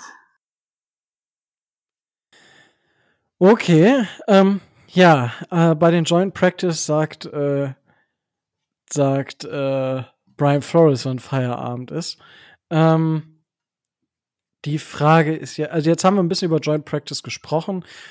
Wir haben noch ein Joint Practice gegen Tobi. Äh, boah, Atla Atlanta? Ne, Atlanta. Stimmt, Atlanta. Da hatten wir ja, genau, da hatten wir die Sache mit, ähm, ja, dass eigentlich Julio Jones und Calvin Ridley und äh, Kyle Pitts kommen, aber es kommt ja jetzt nur noch, ähm, ja, nur noch Kyle Pitts und Calvin Ridley. Also ist easy, easy Snack, würde ich sagen. Aber da haben wir auch noch mal ein Joint Practice. Da steht ähm, Brian Flores sehr drauf. Und ja, da muss man dann muss man einfach mal gucken, wie das dann wird, wie es wie es jetzt war, muss man morgen noch mal gucken, also von euch gestern. Und dann stehen wir auch schon vor dem ersten Preseason-Spiel. Endlich wieder Football und wir hypen es, dass Third- und Fourth-String-Player geile Plays machen, die bestimmt Hall of Famer werden. Alle. Alle. Durch die Bank weg. Und nachher nur noch 5% von denen überhaupt das Raster sehen. Aber oh, ich freue mich drauf. Endlich wieder Football. Endlich, endlich wieder. Äh, freut ihr euch auch so, Tobi? Also es ist, es ist ganz nett, äh, sich das mal wieder anzugucken. Für diejenigen, die sich's angucken wollen, ähm, 19 Uhr deutscher Zeit NFL Network wird's, wird es sogar übertragen. Also man muss jetzt nicht irgendwelche äh, halblegalen Streams suchen. Ich weiß gar nicht, ob es die Dolphins von der Seite, äh, von der Internetseite her ähm, übertragen oder ob da bei den Bears irgendwas läuft. Äh, geht auf die sichere Nummer und äh, NFL Network. Ähm, äh, aber es ist mehr Football als das, was wir bis, bis jetzt so in den europäischen Gefilden zu sehen bekommen haben und es ist äh, so ein erster Anschmecker wieder auf die Saison. Und ähm, gerade in verschiedenen Bereichen ist es ja vielleicht mal interessant äh, zu gucken, wer jetzt da Second oder Third String ist und wer da sich vielleicht für höhere Aufgaben empfehlen kann. Ich denke, Micho, du solltest dir da wenig von angucken. Ich vermute mal, dass wir relativ viel von Ellen Hearns sehen werden. Ich sag ganz ehrlich, ähm, wenn ich könnte, würde ich es mir angucken, aber wahrscheinlich werde ich anderweitig beschäftigt sein. Ähm, und deswegen muss ich jetzt selbst sagen, einfach mal so, damit ich mich nicht zu sehr ärgere, es interessiert mich nicht, es ist nur Preseason. Nein, klar, Preseason, nein, Preseason ist, ähm, du hast es gerade eben schön gesagt, Tobi, es ist Football und ich liebe Football und ich würde es mir angucken. Ähm, aber wenn ich die Regular Season zumindest halbwegs genießen will, werde ich wahrscheinlich keine Zeit dafür haben. Ja, das äh, glaube ich dir, wenn der Fernseher halt im Ostflügel steht. Das ist halt auch sehr, sehr weit. Und Südflügel, auch er steht im Südflügel. Ah, okay. Ah, er, okay. er, gut. steht, er steht im Südflügel. Im, Ost, Im Ostflügel ist die Bibliothek. Da stelle ich keinen Ah, Fernseher. entschuldige, entschuldige. Ja, Oh ich hatte, ich hatte den Grundriss hier gerade falsch gelesen, weil der ist so groß. Ich habe gerade fünf Minuten gebraucht, um vom einem, Ende, äh, vom einem Ende ans andere, obwohl ich nur noch auf 20 Prozent, ähm, ra- schon auf 20 Prozent rausgezoomt habe. Also, das ist viel. Das ist viel, ja. nee, aber ist, ist ja auch verständlich. Ähm, ich werde mir das definitiv angucken, weil ich ja über die Dolphins noch etwas schreiben darf. Aber auch da dürft ihr gespannt sein. Da kommt in dieser, kommt wahrscheinlich in Zukunft noch ein bisschen mehr von mir auf schriftlicher Basis. Ähm, und da, das wird cool. Da freue ich mich drauf, da noch mal wieder ein bisschen mehr zu machen. Und ansonsten, ja, müssen wir, müssen wir da noch mal schauen, was wir so noch machen können nebenbei für alle, die uns unterstützen. Mm, gut, das haben wir jetzt besprochen. Gibt es noch etwas, was ich jetzt vergessen habe, was wir aber besprechen sollten? Micho brauche ich nicht fragen, aber Tobi. Also wir könnten kurz fünf Minuten, weil es halt total nichtssagend und erstmal relativ unwichtig ist, noch die Eindrücke zur ersten Death Chart der Dolphins einmal kurz äh, thematisieren. Das können wir aber relativ kurz halten, weil es erstens äh, das erste ist vor der noch vor der Preseason und es sich zweitens durch die Preseason-Spiele sowieso noch teilweise verändern wird. Also es ist jetzt nicht so wichtig, man hat einen ersten Anhaltspunkt, aber ähm, man sollte da jetzt auch nicht äh, groß irgendwas reininterpretieren. Also sprechen wir jetzt über etwas Anhaltsloses. Naja, ähm, also es ist, äh, es ist klar, dass zum Beispiel Preston Williams im, äh, in, diesem, in der, dieser Death Chart relativ weit hinten ist, weil er, weil er auf PUP ist. Äh, es ist ähm, äh, Zeichen der, des guten Trainingscamps bis jetzt, dass Albert Wilson ähm, vor Jalen Waddle einsortiert wird, aber ähm, starten wird, wird, denke ich, trotzdem äh, Waddle. Alan Hearns und Lynn Bowden sind relativ weit hinten einsortiert. Das ist so ein erster Anhaltspunkt, mit welchen Wide Receivern es in die Saison gehen könnte, aber das kann man jetzt noch nicht wirklich großartig viel äh, zu sagen. Und das, was wir halt in den, in den letzten Wochen schon besprochen haben, Dieter Foskura auf Center, ähm, Jesse Davis Starting Right Tackle, sowas in der Richtung. Alles andere wäre, glaube ich, jedes Wort zu viel. Jedes Wort zu viel, sagt er. Ähm, ja, also ich, ich habe da jetzt auch nicht viele Sachen. Also es ist eigentlich so alles in der Reihe. Du hast so die größten Sachen schon gesagt. McCollins fällt auf äh, dass er tatsächlich so weit vorne ist, Lim Bowden so weit hinten. Das wird spannend. Wobei ich sage, wir gehen mit sieben Wide Receivern in die Saison und Lynn Bowden ist aktuell die Nummer sieben. So sehe ich das zumindest. Und ansonsten hast du eigentlich, ja, alles, alles gesagt. Ich weiß nicht, Shaquem Griffin, Vince Beagle, da wird wahrscheinlich noch ein bisschen Bewegung reinkommen. Und ansonsten, ja, ich denke, man sieht so ein bisschen, dass auf Wide Receiver, ach, auf, auf Linebacker vielleicht nicht ganz so stark besetzt ist. Inside, aber ist auch nicht so die wichtigste Position. Und ja, also ansonsten fällt mir dazu auch nicht mehr viel ein. Also es sind halt alles Sachen, wo wir dann halt noch zu kommen, wenn es dann soweit ist, ne? Weil, keine Ahnung.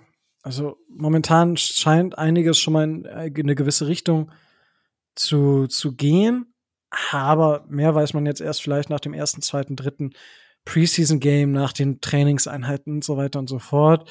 Und dann, dann macht es Sinn. Ich meine, wir werden ja dieses Jahr auch dann wieder die klassischen Folgen auch vorher haben mit äh, mit unseren Bold Predictions, mit den, mit unserer Roster-Vorbereitung und halt Defense und Offense wieder. So wie wir es die letzten Jahre auch gemacht haben. Das, denke ich, behalten wir bei. Da habe ich jetzt mit den anderen beiden noch gar nicht so drüber gesprochen, aber ich denke, das ergibt schon Sinn. Tobi ist hoffentlich schon wieder fleißig am Rekrutieren, Rekrutieren, Reku, Rekrutieren. Rekrutieren ja, heißt das Wort. So.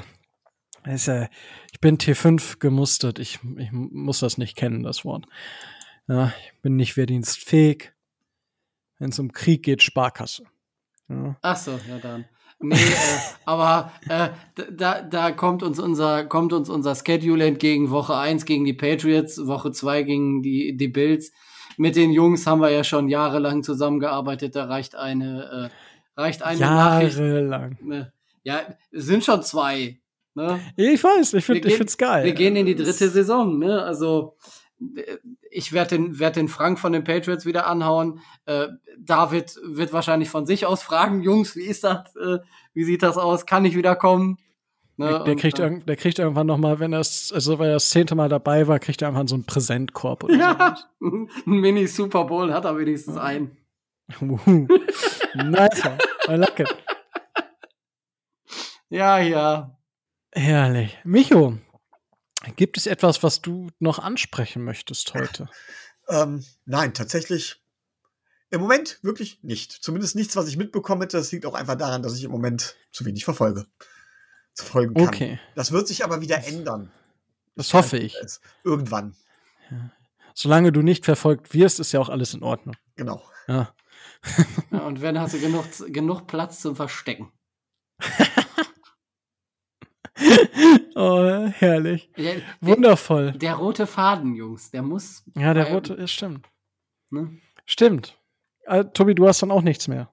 Nee, äh, das war dann Ja, alles. Dann kann ich, kann ich, kann ich die, die Folge ja rund machen. Und vor allem, wo wo wir dann so dabei sind, äh, weil ich das ja immer mit diesem Cappuccino erzähle, also voll Großraum und hast nicht, es wird demnächst dann auch so eine eigene Kaffee, das, das wäre geil. Die Dolphins Drive Kaffeebohnen, äh, das, das wäre schon geil. Ah, da, da sehe ich mich. Ich wollte immer mal Kaffee anbauen. Ich glaube, ich fange da mal mit an. Äh, sprich, mal, sprich mal mit Micho, er hat ja genug Platz. Ja. Ah, das kriege ich hier auch hin. Ich muss ja, ich fange ja klein an und dann kaufe ich mir eine Plantage. Oh Gott.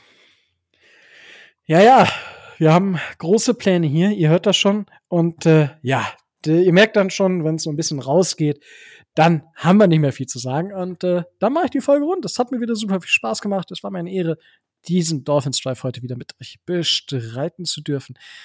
Ähm, ich habe den Cappuccino schon angesprochen. Wenn ihr uns unterstützen wollt, dann geht das monetär schon ab 2,50 Euro bei Patreon. Ja, Link findet ihr in den Show Notes. Ansonsten könnt ihr uns auch gerne anschreiben.